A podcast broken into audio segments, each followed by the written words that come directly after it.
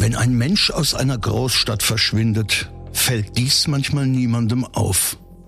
Doch in einer kleinen Stadt wie Harta bleibt das Verschwinden eines Menschen nicht lange unbemerkt. Nichts ist so unglaublich wie das wahre Leben. Hier ist Sachsens spannendster Podcast mit echten Kriminalfällen aus unserer Region. Nach Recherchen von True Crime Autor Henna Kotte. Aufgeschrieben und erzählt von Maximilian Reg. Hier ist Tod in Sachsen. Der Mordcast. Achtung, nicht geeignet für Kinder und Jugendliche unter 16 Jahren. Heute Stichel im Kopf. Es ist der 14.06.1950, als bei der Kriminalpolizei in Waldheim um 2.15 Uhr das Telefon klingelt. Verwandte von Helene Schwarzer melden sich bei den Beamten. Sie sind besorgt. Seit dem 11.06. ist die Gattin eines örtlichen Schuhmachermeisters spurlos verschwunden. True Crime Autor Henner Kotte war mit uns in Harta. Heute befinden wir uns in der Kleinstadt Harta, in der Nähe von Waldheim, wo das große Gefängnis Sachsens ist. Wir stehen hier vom Eingang der Kleingartensparte Ebertsland und hier zwischen all den Parzellen hat sich 1950 eine furchtbar traurige Geschichte abgespielt. Die Verwandten der Vermissten können sich das plötzliche Verschwinden nicht erklären. Sie haben sie also mehrere Tage nicht gesehen, sie ist auf Arbeit nicht erschienen und sie baten nun die Polizei, doch mal danach zu gucken, was mit der Frau Schwarzer passiert ist. Helene Schwarzer ist seit 1937 mit dem Schuhmacher Gerhard Schwarzer verheiratet. Ihr Gatte genießt im Ort einen ausgezeichneten Ruf, sagt Henner Kotte. Gerhard Schwarzer war in Harta ein angesehener Schuhmacher, der offensichtlich freundlich mit seinen Kunden umging. Er hatte clevererweise, wie das so Geschäftsleute machen, er hatte sich schon vor dem Krieg mit Leder Häuten und sowas eingedeckt, sodass er also auch nach dem Kriege die Schuhe flicken konnte und viele sie also zur Reparatur zu ihm brachten. Und er hat relativ gut verdient als Schuhmacher, war gesellschaftlich aktiv, also er war eine angesehene Person. Er war im Kreis der Innungsvorsitzende, der also die äh, Versammlung einberief und leitete von den Schuhmachern. Und es war überhaupt nichts Nachteiliges über ihn bekannt. Strafrechtlich ist der damals 61-Jährige ebenfalls noch nie in Erscheinung getreten. Es scheint also wenig wahrscheinlich, dass der ehrbare und fleißige Handwerker etwas mit dem Verschwinden seiner Frau zu tun haben könnte. Die Polizei beginnt mit den Ermittlungen. Über die Ehe der Schwarzers kann sie wenig in Erfahrung bringen. Öffentlich haben die beiden jedenfalls wenig Privates preisgegeben. Die Verwandten der Vermissten äußern sich verwundert, dass Gerhard Schwarzer ein auffälliges Desinteresse am Verbleib seiner Frau an den Tag legt. Die Beamten der Kripo Waldheim suchen den Ehemann daraufhin zu Hause auf, um ihn zu befragen, sagt Henner Kotte. Beim Gespräch in der Wohnung mit Gerhard Schwarzer stellt die Polizei fest, dass er sich irgendwie nicht ganz adäquat benimmt. Das merkt man am Gesichtsausdruck und an der Reaktion auf normale Fragen. Also er benimmt sich nicht nur seltsam, die Polizei stellt in seinem Gesicht Spuren von Gewalt fest. Also Kratzer an der Wange, an der Lippe eine sechs Millimeter lange Wunde, die vergrindet ist. Und das ist ja ungewöhnlich. Also so beißt man sich nicht und es könnte also durchaus sein, dass er mit seiner Gattin in eine körperliche Auseinandersetzung geraten ist. Und beim Herumblicken in den Räumen Gerhard Schwarzers fallen den Polizisten an der Wand kleine Fleckchen auf, die natürlich darauf hindeuten könnten, dass in diesem Raum eine Gewalttat vonstatten gegangen sein könnte, dass das vielleicht sogar Blut sein kann. Auch die Tochter von Schwarzer, die sich nach dem Verschwinden der Ehefrau oft bei ihrem Vater aufgehalten hat, wird befragt, ob sie vielleicht etwas Auffälliges bemerkt hat. Als sie davon hörte, dass die Frau ihren Vater verlassen hat, hat sie ihm sogar angeboten, ihm die Wohnung sauber zu machen, abzuwaschen, zu kehren. Und das hat sie getan. Und ihr fielen die Spritzer an der Wand nicht auf. Polizistenaugen sind da geübter und schauen genauer hin. Der Schuhmachermeister wird in das Revier in Waldheim gebracht, um ihn dort weiter zu vernehmen. Der 61-Jährige kann oder will der Polizei bei der Suche nach seiner Frau Helene nicht weiterhelfen. Gerhard Schwarzer leugnet, dass er mit dem Verschwinden seiner Frau irgendetwas zu tun haben könnte. Er sei also außer Haus gewesen und als er zurückkam, sei seine Frau verschwunden. Mit Ausweis, den er nicht mehr aufgefunden hat. Und er hat gedacht, na ja, wahrscheinlich hat sie mich verlassen. Während er noch im Revier verhört wird, verständigen die Waldheimer Beamten die Spezialkommission in Leipzig, die die Ermittlungen übernimmt.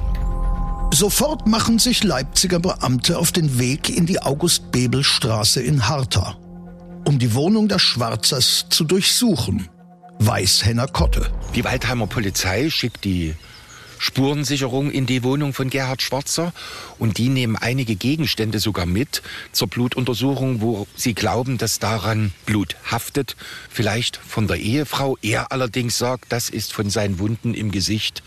Sie sehen ja, dass das eine größere Wunde war, die stark geblutet hat, denn die Lippen sind ja stark durchblutet, dass es da durchaus ein Tropfen sein könnte, der da auf die Gegenstände getropft sei. Er räumt den Beamten gegenüber ein, dass es zu den Wunden in seinem Gesicht durch einen handgreiflichen Ehestreit gekommen sei. Seine Frau habe ihn mit dem Schlüsselbund angegriffen und ihm so die Kratzer und die stark blutende Wunde an der Lippe beigebracht. Er schildert eine heftige Auseinandersetzung, die absurde Züge angenommen hatte. Er fuhr also am 10. Juni zu einem befreundeten Handwerker, um seine Schulden zu begleichen. Er hatte Stiefelschäfte bei ihm gekauft. Doch seine Frau glaubt ihm nicht. Sie meint, er wolle nur zu einer Geliebten fahren und das Geld vermenschern, wie sie es nennt. Die beiden liefern sich auf der Pfarrhäuserstraße zwischen Harta und Minkwitz eine wilde Verfolgungsjagd auf Fahrrädern. Er begibt sich auf den Weg und sie radelt ihm hinterher. Er ist öfter schneller als sie, aber er sieht sie, die gibt nicht auf. Er fährt langsamer, kommt sie wieder ran und dann gibt er Gas, sodass sie im Nachbarort dann ankommen. Er bezahlt und dann geht die Tour praktisch genau auf die gleiche Weise zurück. Und dann sei es zum Streit gekommen und er sei, um seine Wut abzureagieren, durch den Ort gelaufen. Und als er wiederkam, war die Frau verschwunden. Trotz seiner Unschuldsbeteuerungen wird Gerhard Schwarzer vorläufig festgenommen und in die Polizeihaftanstalt in Leipzig überführt. Sechs Tage nach seiner Verhaftung, am 20. Juni 1950, findet hier ein weiteres, sehr umfangreiches Verhör statt. Es wird wortwörtlich aufgezeichnet. Wie behutsam der Kommissar oder der Hauptmann der Volkspolizei mit dem Mordverdächtigen umgeht. Also das hat mich schon sehr beeindruckt. Wenn man das als Theaterstück inszenierte, hätte man einen schönen Psychothriller. Die Polizei hat in Gerhard Schwarzers Wohnung einen Stichel und eine Säge mitgenommen und an diesen hat die kriminaltechnische Untersuchung festgestellt, dass dort wirklich Blutreste, menschliche Blutreste anhaften. Gerhard Schwarzer weiß nicht, was die Polizei zu diesem Zeitpunkt bereits ermittelt hat. Wieder und wieder leugnet der Verdächtige, mit dem Verschwinden seiner Frau etwas zu tun zu haben. Der vernehmende Beamte hat gute Gründe, ihm nicht zu glauben. Einfühlsam appelliert er an den Verdächtigen. Ich mache Ihnen keinen Vorhalt. Ich räume Ihnen die Chance ein, Herr Schwarzer von sich aus der Wahrheit die Ehre zu geben. Sie als alter Handwerker, als älterer Mann, der eine gehörige Portion Lebensweisheit besitzt, müssen uns ganz klipp und klar sagen können, wie es gewesen ist, was gewesen ist und was sie wissen über das Verschwinden ihrer Frau. Doch Schwarzer bleibt dabei. Seine Frau muss ihn verlassen haben. Er weiß nicht, wo sie ist. Was mich sehr beeindruckt hat an dem Protokoll ist, dass der Kriminalist wirklich Gerhard Schwarzer goldene Brücken zum Geständnis baut. Er appelliert an sein Gewissen, dass er doch sich die Last von der Seele reden sollte. Es würde auch Straferleichterung vor Gericht bringen. Was glauben Sie wohl, wie ein Mensch behandelt wird und betrachtet wird, der von Anfang bis Ende leugnet? Dann wird man sie charakterisieren als einen ganz raffinierten Menschen, der bis zum letzten versucht, der Wahrheit zuwider auszusagen. Das ist verdammt gefährlich, Herr Schwarzer. Seien Sie einmal ein Mann, Sie sind doch kein kleines Kind mehr. Schlagen Sie sich einmal in die Brust. Ungeschehen kann man jetzt nichts mehr machen, jetzt nicht mehr. Dazu ist es zu spät. Aber man kann der Wahrheit die Ehre geben und so mit offenen Augen vor Gericht zu den anderen sprechen. Da kann man auch schildern, warum und wieso es so kommen musste. Seien Sie doch vernünftig. Noch ist Schwarzer zu keiner Aussage bereit. Das ändert sich erst, als der Vernehmer ihn in drastischer Weise mit dem Ermittlungsstand vertraut macht sagt Henner Kotte. Die Polizei hat nicht nur diese Werkzeuge der Schusterwerkstatt beschlagnahmt, sondern sie haben in der Scheune oder in der Remise bei Gerhard Schwarzer einen Leiterwagen gefunden und auch an ihm haften Blutspuren. Aufgrund der Spuren am Leiterwagen und eines offensichtlichen Transports einer Leiche überlegt die Polizei, wo kann er denn seine tote Frau hingebracht haben. Und sie stellen fest, dass Gerhard Schwarzer in Ebertsland, der Kleingartensparte, wo wir uns jetzt befinden, eine Parzelle besitzt oder bewirtschaftet, und zwar die Nummer 35. Hier haben sie bereits gesucht, das weiß aber der Verhörte nicht, und haben die Leiche von Helene Schwarzer gefunden. Und dann gibt es in dem Protokoll eine Stelle, die leider nicht genauer ausgeführt ist. Ich vermute, der Ermittler hat ihm Fotos gezeigt von seiner Gartenparzelle in Ebertsland, wie sie die Leiche seiner Frau ausgegraben haben. Mit dem Wissen der Polizei konfrontiert, also die Leiche längst entdeckt und im Gerichtsmedizinischen Institut untersucht, gibt Gerhard Schwarzer auf und gesteht den Mord an seiner Frau. Die Leiche von Helene Schwarzer wurde in zwei Säcken vergraben in der Kleingartenparzelle gefunden. Ein Sack, der in 40 Zentimeter Tiefe geborgen wird, enthält den abgesägten Kopf und die Unterschenkel des Opfers. Darunter in 70 Zentimeter Tiefe findet sich der restliche Torso in einem weiteren Sack. In der Werkstatt des Schuhmachers hat die Polizei ein blutiges Messer, eine Säge und einen Stichel gefunden, die offenbar für die Tat benutzt worden sind. Er hat sie zusammengeschlagen, sie fiel auf den Boden, er holt, und das ist dann wirklich ein Mordmerkmal, er holt ein Werkzeug und haut ihr mit einem Eisenstück mehrmals auf den Hinterkopf, sodass sie wirklich tot ist. Und dann muss er, und das ist ja meistens das Problem bei Mord, er muss die Leiche entsorgen. Und der Leichentransport ist relativ schwierig. Er hat zwar seinen Leiterwagen, aber die Leiche seiner Frau passt da nicht so ganz drauf. Die Beine sind zu lang, sodass er auf die Idee kommt, seine Frau in der Küche zu zerteilen. Deswegen auch die Blutspuren an der Säge. Gerhard Schwarzer hatte den Plan, nachdem er seine Frau begraben hatte auf seiner Parzelle, an dieser Stelle Blumen zu pflanzen. Schwarzer verbringt noch fast einen Tag mit der Leiche zu Hause. Dann geht er in seinen Kleingarten und hebt schon einmal eine Grube aus.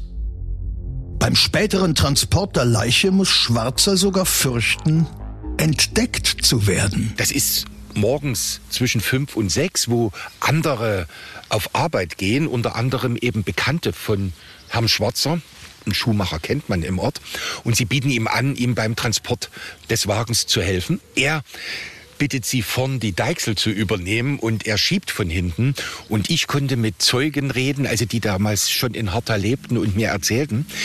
Und die Zeugen wussten, dass er den an die Deichsel, den Helfer, gestellt hat, damit er hinten nicht, wenn er schiebt, nicht, dass sich ein Sack öffnet und man sieht, was darinnen ist. Bei aller Tragik enthält das Protokoll des Geständnisses auch komische Aspekte durch den Sprachgebrauch des Täters, sagt Henner Kotte. Gerhard Schwarzer verwendet solche ursächsischen Worte, die heute kaum noch jemand gebraucht. Seine Frau ist ihm hinterher gejockelt auf dem Fahrrad, also das heißt, sie hat schwerer getreten als er. Er hat ihr eine verwinkt, das heißt, er hat ihr eine Schelle gegeben.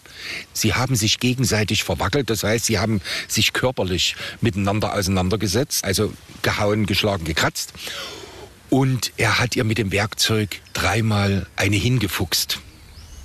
Das heißt, er hat ihr auf den Kopf geschlagen. Auch wenn Schwarzer jetzt umfassend geständig ist. Ein wesentliches Detail seiner Tat fehlt in seiner Aussage. Die gerichtsmedizinische Untersuchung stellt an der Leiche eine tiefe Wunde in Schläfennähe fest, die von einem Stichel, also einem Schusterwerkzeug herrührt. Gerhard Schwarzer kann sich angeblich nicht erinnern, seiner Frau das Werkzeug in den Kopf geschlagen zu haben. Er muss die Tat in einem Zustand höchster seelischer Erregung begangen haben. Nachdem er sich durch sein Geständnis seelisch entlastet hat, vertraut er dem vernehmenden Beamten an, in mir steckte damals ein Vieh. Nach Aufklärung der Tat geht der Fall an die Justiz und die Gerechtigkeit nimmt ihren Lauf, sagt True Crime Autor Henna Kotte. Es ist eindeutig der Mord nachgewiesen worden. Der Fall kommt vor Gericht und Gerhard Schwarzer wird wegen Mordes verurteilt. Tod in Sachsen. Der Mordcast. Der Podcast mit echten Kriminalfällen aus Sachsen. Alle Folgen jetzt überall, wo es Podcasts gibt. Autor und Erzähler Maximilian Reg. Recherche True Crime Autor Henna Kotte. Tod in Sachsen. Der Mordcast ist eine Produktion von Regiocast, deutsches Radiounternehmen.